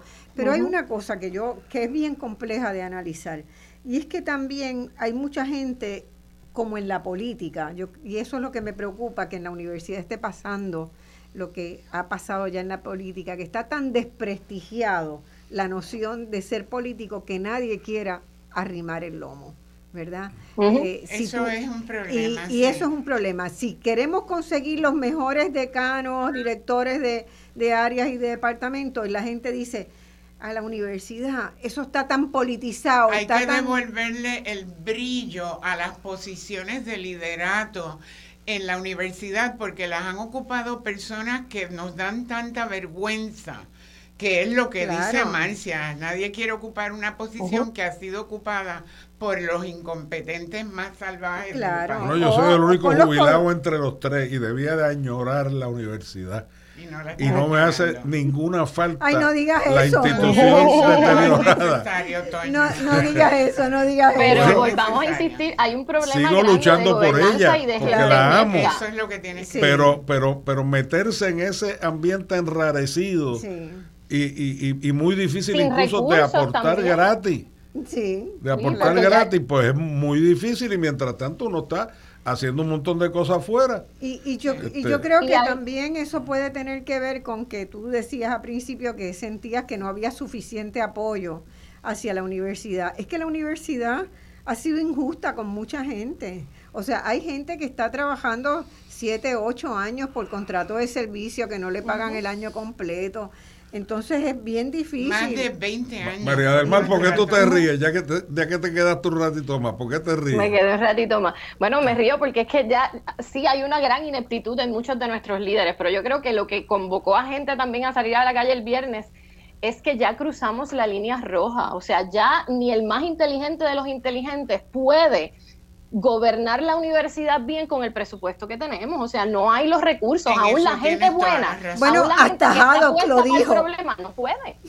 Sí, Haddock que estuvo todo el tiempo diciendo que podía manejar los cortes, ya reconoció que no que no los puede manejar. O sea, que ya ahora sí que se pusieron eh, los huevos a peseta. Ojalá tu, ojalá tu boca diga verdad y, y, y, se vire la institución completa, pero, pero me permito dudarlo. Ah, Porque hay personas, hay personas que van a preferir guisar hasta donde puedan. Tenemos que mantener el optimismo, Toño, porque si no tenemos que tirar la toalla. No, no, no. La comunidad está, está movilizada, pero yo no creo que llegue a los administradores porque muchos de ellos... Bueno, hubo, hubo, hubo, dos recesos académicos para la marcha, hubo gente de la Junta de Gobierno también que habló en contra de los recortes. Claro que entonces Pierluisi le pone un parchito de 94 millones de estos fondos especiales y se callan la boca, ¿verdad? El problema es no callarse la boca, porque sabemos. A esos 94 millones le faltan todavía como 75 millones más, según los cálculos y las restricciones. Que, se, han hecho. O sea... Un detalle que es importante también decir es que algunas universidades privadas están reclutando facultad de la Universidad de Puerto Rico para desarrollar programas que ya tiene la Universidad de Puerto Rico. Esto y eso es un problema. Ah, Pero eso tampoco se le llama normalmente piratería. Eh, y se está recrudeciendo en este momento, por lo menos con facultad de ciencias médicas que se nos están yendo a las privadas a posiciones con, muchas mejores condiciones de trabajo, ¿verdad? Mejores salarios. Eh, Pero eso será nuevo en ciencias médicas, en el resto del sistema esa es la tragedia. la cantidad este de talento que hemos, que hemos perdido y los otros que están con la, con la espada de Damocles de, tener nombramiento este, por contrato. Yo que, quiero tomar la frase que dijo María del Mar, cruzamos la línea roja, María del Mar. Dijo. María del Mar, eh, ¿y ahora qué? Eh, ahora el pueblo, el pueblo tiene que hacer mucho por la universidad también. Así que esa pregunta que tú tenías, ¿qué puede hacer el pueblo por la universidad? Eh, esto ya no es una lucha de los universitarios, de las trabajadoras y los trabajadores de la universidad. Esto no es solamente una cuestión de los estudiantes, es una cuestión de país. Si queremos salir de la crisis que tenemos, la crisis política, porque tenemos una crisis política que la universidad ayuda fiscalizando, ¿verdad? Y cuestionando eh, lo político. Si queremos salir de la crisis económica, cuando sabemos que es un motor económico para el país. Si queremos salir de la crisis de, social de violencia que tenemos, tenemos 19 programas de violencia eh, de género en diferentes municipios, ¿no? O sea, tenemos que defender la universidad no como donde van a ir a estudiar los que tienen algún tipo de privilegio, no, no, como un centro como un microcosmos del país, que lo dijo América, ¿no? Eh, y esto hay que defenderlo y hay que defenderlo ya de, que necesitamos que se siga la ley. Hay una ley que nos garantiza el presupuesto. Eh, y es una ley que tiene que ver con los recaudos del gobierno. Si nuestro gobierno recauda poco, nosotros tendríamos que ajustarnos a poco. Si el gobierno recauda mucho, ¿verdad? Pues podemos hacer mucho más por el país pero ese, ese, esa ley no se está siguiendo, es la ley número 2 de 1966, según hace enmendada. hace cinco años que la Junta de Control Fiscal expresó que esa ley no debía existir. Ah, pero la Junta eh, aquí es un también eh, le cabe a la legislatura una responsabilidad de ver que esa ley se cumpla, ¿verdad? Sí, y hay un detalle que yo quiero apuntar que no es un detalle, es, es inmenso. En este momento tenemos 24 mil estudiantes del sistema público del país que no pasa de grado. De hecho, son muchos más. El, Departamento de Educación, yo no sé qué malabarismo hizo para que pasaran de 42 mil a 37 mil y ahora a 24 mil que no pasan de grado el secretario interino del Departamento de Educación notificó que esos estudiantes no se están matriculando en el programa remedial de verano que se está haciendo a ver si logran pasar de año.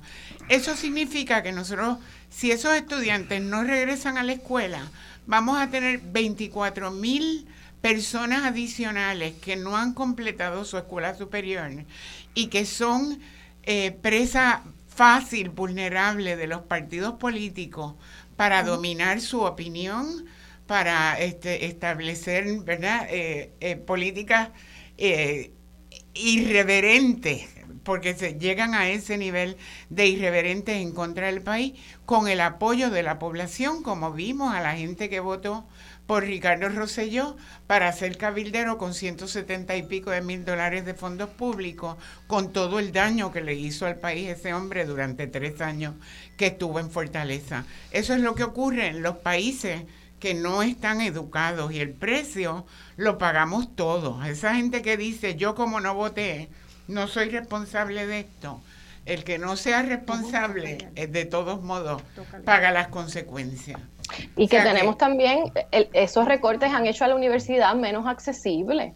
O sea, hay, los recortes han, aumentado la matrícula y mucho, o sea, la mayoría de mis estudiantes, y, quiero, y, creo que el 90% no, no le hace justicia, de mis estudiantes tienen trabajo a tiempo completo para poder estudiar. Así o sea, y esos son los que pueden conseguir un trabajo para estudiar. Hay muchos que se están quedando fuera de la universidad porque simplemente no es accesible. ¿Por qué no es accesible? Por los recortes presupuestarios. Porque no hay ni siquiera para pagarle a los maestros que den, están cerrando secciones. Pero, pero, pero, este, no tenemos tres, ya hay tres llamadas. Dejar pasar Vamos a el señalamiento de María del Mar, no muy rápido. La consigna podría ser defender a la universidad, defenderte a ti mismo. Exacto. Y defender a tu país. Es así. Es así y el, la gente tiene que entender que esa vinculación existe y que nadie va a poder tener una vida digna en Puerto Rico si no tenemos Yo creo que este país es más sabio de lo que le atribuyen. Vamos a ver. Y aprecia y aprecia a la universidad más de lo que se siente. Yo yo creo que es así, yo creo que es así, pero estamos en una coyuntura realmente difícil para todo el mundo. Vamos a las llamadas, tenemos muchas llamadas ahí en el en el cuadro. Adelante con la primera. Hola. sí. Yo soy yo, soy yo. Sí. Ah, pues buenas, buenas tardes. Primero felicitarlos. ¿Quién nos habla? ¿Quién nos habla? Lucy Cuadrado. Ah, Lucy Cuadrado. Primero felicitarlos a todos por estremecer nuestra conciencia. Segundo, decir, compartir con ustedes, yo acabo de cumplir 80 años y soy graduada de la, clase del 1962. Lo que soy en mi vida profesional comunitaria se lo debo a nuestra universidad, porque mis padres eran trabajadores, una clase media baja, que jamás hubiera podido estudiar si no fuera por la IUPI. Mi matrícula fue la primera de 62 dólares con 50 centavos incluyendo los servicios médicos, más 5 dólares por las actividades culturales. Es increíble que los exalumnos no salgamos a la calle con ustedes. Yo emplazo, si me lo permiten, desde este espacio, emplazar a todos los exalumnos de la Universidad de Puerto Rico que como yo le deben lo que somos hoy en día o lo que fuimos. Gracias, y nuestros hijos y nuestros nietos. Así es, Lucy. Eh, yo creo que los exalumnos además tienen la obligación, en algunos países se hace por ley, de retribuir y hacer una, un aporte a un fondo de becas para los estudiantes pobres. En muchos países esa legislación existe y en Puerto Rico también tendríamos que empezar a, a pensar, ¿verdad?, en un, en un mecanismo que permitiera el que uno cuando empiece a trabajar y empiece a, ganar, ¿verdad? Por lo aprendido en la universidad, contribuya a que otra persona tenga esa misma posibilidad de hacer un fondo, un fondo de becas para, para el futuro. Gracias, Lucy. Vamos a la próxima pregunta. Si hay alguien en línea ahí. Buenas tardes. Sí, adelante. Bueno, mi nombre es Ramón Reyes de Cagua. Eh, felicito a los panel por el gran programa que están llevando a cabo. Yo soy también exalumno de la universidad este, y, quiero decir que yo creo que esto es, una agenda entre el gobierno y la Junta de Control Fiscal para ir desmantelando la Universidad de Puerto Rico. Ustedes saben que, en los últimos cinco años le han quitado billones de dólares a la universidad le, han, le, han, subido la matrícula a los estudiantes, que yo digo que, que, con el, que aquí va a pasar como en los años 30 y 40 que van a poder estudiar solo los seis nada más en la universidad porque no, porque la eh, el costo de matrícula es tan alto que no van a poder los estudiantes pobres o de clase media que tener acceso a la universidad. Por otro lado, eh, eh, la grabación esta que salió de la Secretaría de la Gobernación diciendo que hay que vender recintos para hacer dinero, para para dinero. que esto ya se ve en una agenda que tienen para que la universidad, en vez de, de, de ir hacia adelante, pues desmantelarla. Vemos la, lo que pasó con la con la, los neuro, neurocirujanos en la, escuela de medicina y hay rumores de que van a también a desacreditar la escuela de derecho de la IUPI. Así es que esto no hay duda que esto es una agenda que hay para desmantelar la universidad.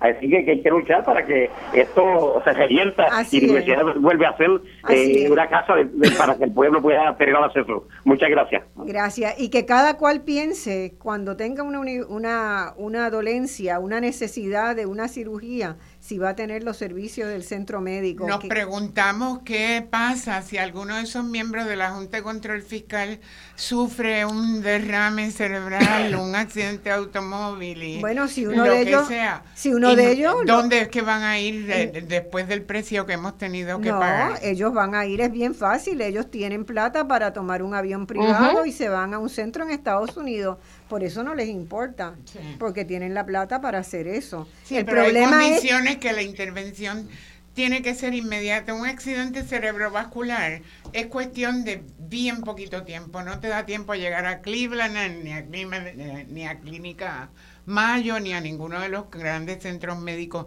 de Estados Unidos. Tiene que ser aquí y ahora. y según vamos perdiendo servicios médicos, así de, dramática va a ser la pérdida de posibilidad de salvar vidas. Vamos a otra pregunta, si está ahí en línea. Rivera de la calle, saludos a todos. Rivera de la calle. Soy productor de la universidad y a mucho orgullo lo, lo llevo. Eh, eh, estudié gracias a que la Universidad de Puerto Rico es del pueblo, porque la, la manera en que el pueblo se libera de la pobreza es mediante la educación y mediante la, educación que más económica hay es la educación pública y sigue siendo pública y hay que defenderla. Y yo digo, ¿cómo es posible que Noelia García diga que hay que cerrar recinto? Es que ella hace política pública, ella es secretaria de la gobernación, fotutera de y si ya ella tomó esa decisión, hay que confrontarla, porque aquí el que está tomando las decisiones es el gobernador y la Junta de Control Fiscal. Eso es lo primero. Lo segundo, la protesta del viernes fue exitosa porque ya estamos viendo al gobernador reculeando y buscando dinero para paliar un poco la crisis y la legislatura también aprobando leyes para llegarle fondo a la universidad, la protesta tuvo su efecto victorioso. debemos continuar la presión. Las próximas protestas deben ser en los distintos recintos porque los estudiantes son pobres, la mayoría no tienen recursos para viajar a la UPR a una sola protesta, pero pueden protestar en Mayagüez, Arecibo, mm. Ponte. Buena idea. Buena idea y sensibilizar. Y sensibilizar a la gente. Y la educación.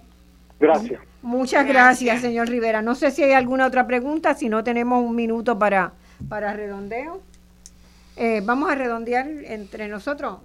Eh, ¿Estás por ahí todavía, María del Mar? Sí, estoy, estoy por aquí. Eh, nosotros hace, en el 2019 tuvimos una campaña que se llamaba UPR Mi Universidad, que trabajaba con testimonios de personas que no ni habían estudiado, ¿verdad? No tenían ese orgullo de exalumnos, ni habían estudiado ni trabajado en la Universidad de Puerto Rico.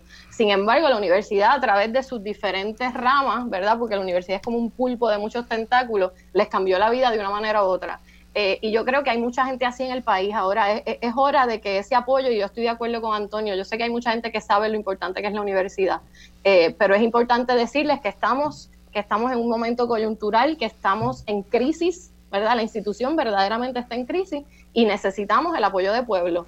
Eh, este, este país sabe lo que logra cuando se tira a la calle, este país sabe lo que puede lograr ¿verdad? Cuando se, cuando se, cuando empuja, ¿verdad? Y cuando se moviliza. Así que esperamos que, puedan seguir movilizándose por la Universidad de Puerto Rico. Lo del viernes es apenas el inicio. Eh, todos los sectores universitarios estamos en reuniones semanales eh, para seguir esta lucha, porque no vamos a permitir que nos desmantelen la, Universidad de Puerto Rico, que es la Universidad del Pueblo. Yo quiero extender tu invitación, María del Mar, eh, a la movilización del país, la quiero extender a los mismos universitarios. Eh, los que nos han estado oyendo, el personal no docente, los estudiantes, los maestros de la universidad, sepan que tenemos que contar con ustedes en este momento para salvar la institución. Esto es de verdad, o sea, ya empezaron a salir los memes de la lápida de la Universidad de Puerto Rico con dibujos del presidente Jorge Haddock y de eh, la señora esta Yaresco de la Junta de Control Fiscal. Estamos de verdad en un momento crítico de que es eh, ahora o, o, se nos puede hacer muy tarde.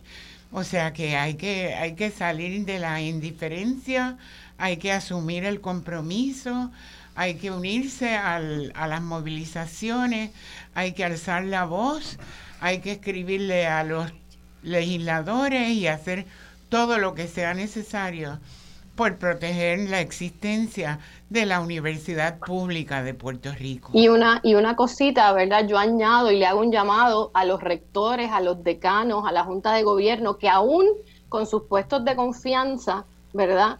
Que actúen y gestionen con sus conciencias. La comunidad universitaria se va a ir con ellos a la rectora de Calle y se lo hemos dicho muchas veces, tú te tiras, la comunidad de Calle y se va a ir contigo. Así que por favor sean valientes, saquen columna vertebral para defender la universidad. Eso es un llamado directo. Y ayudarnos en la reforma universitaria para poder sacarnos de encima a los partidos políticos que son como, ¿verdad? Cuando uno ve esos parques y las palomas te atacan. Eso se siente, se siente así, están todo el tiempo encima. Tenemos que los de encima para que la universidad pueda volver a brillar. Nosotros tuvimos una universidad de Puerto Rico eh, que eh, eh, sobresalía entre las mejores, tuvimos un sistema de salud que sobresalía entre los mejores y tuvimos bajo Guillermo Arbona y un sistema de educación bajo don Ángel Quintero Alfaro que sobresalió entre los mejores. O sea que nuestro país, y como dijo Antonio Gastambida al principio, tuvimos eh, agriculturas que también fueron sustentables. Nosotros tenemos experiencias como país de poder sobrevivir, no deberíamos estar sintiéndonos en este borde del precipicio que nos estamos sintiendo ahora, sino hacer uso de esas experiencias que ya tenemos como nación y ponerlas en práctica, puestas al día, ¿verdad? Al momento que estamos ahora en el 2021, recuperar las fortalezas de Puerto Rico como país para poder sobrevivir. Sí, yo, yo diría que la línea roja esa que mencionó María del Mar, la está cruzando el país Realmente el país tiene que salvarse a sí mismo porque nos están tirando por chorro. Una manera de luchar por el país es luchar por la universidad. Por eso, por eso mi, mis luchas por 30 años que estuve en la universidad fueron en la universidad, defendiendo la universidad y tratando de servirle al país a través de, de la universidad. Pero en cierto modo también el mensaje al país es que se salve a sí mismo porque nos están estamos en una situación de un gran peligro. Hay una cita que siempre, creo que fue Salinas, que vivió mucho tiempo aquí, que hablaba de que hay países que tienen una gran universidad.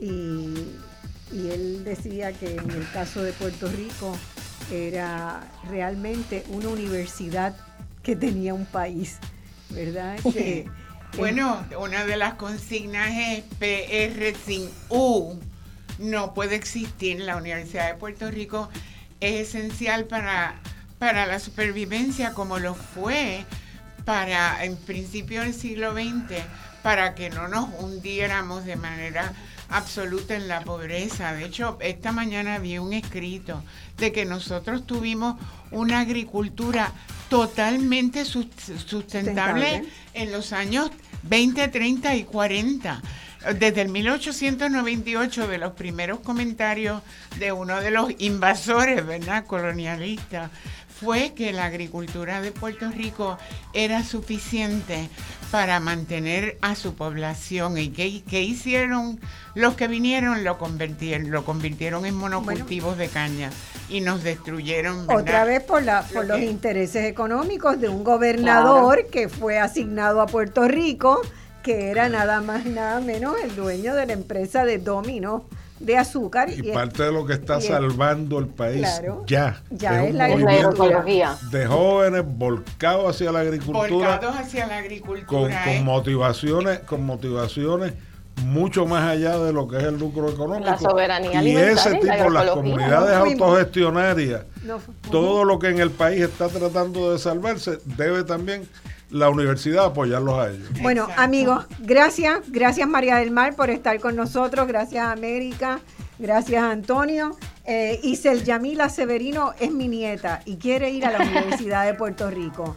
Quiere estudiar en la. también. Y tu nieto también. y, mis hijos también. Así que, Isel, vamos para las marchas de la universidad, ¿verdad? tú, ¿Y a dónde tú vas a estudiar? En la Universidad de Puerto Rico. Ah, muy bien. Para que eso sea una realidad y nuestra descendencia pueda decir que estuvieron como nosotros, con la alegría, con las alegrías que pasamos en la Universidad de Puerto Rico y con el orgullo de haber sido de allí, somos de la Universidad de Puerto Rico y por la Universidad de Puerto Rico. Hasta el domingo que viene. Muchas gracias. Gracias.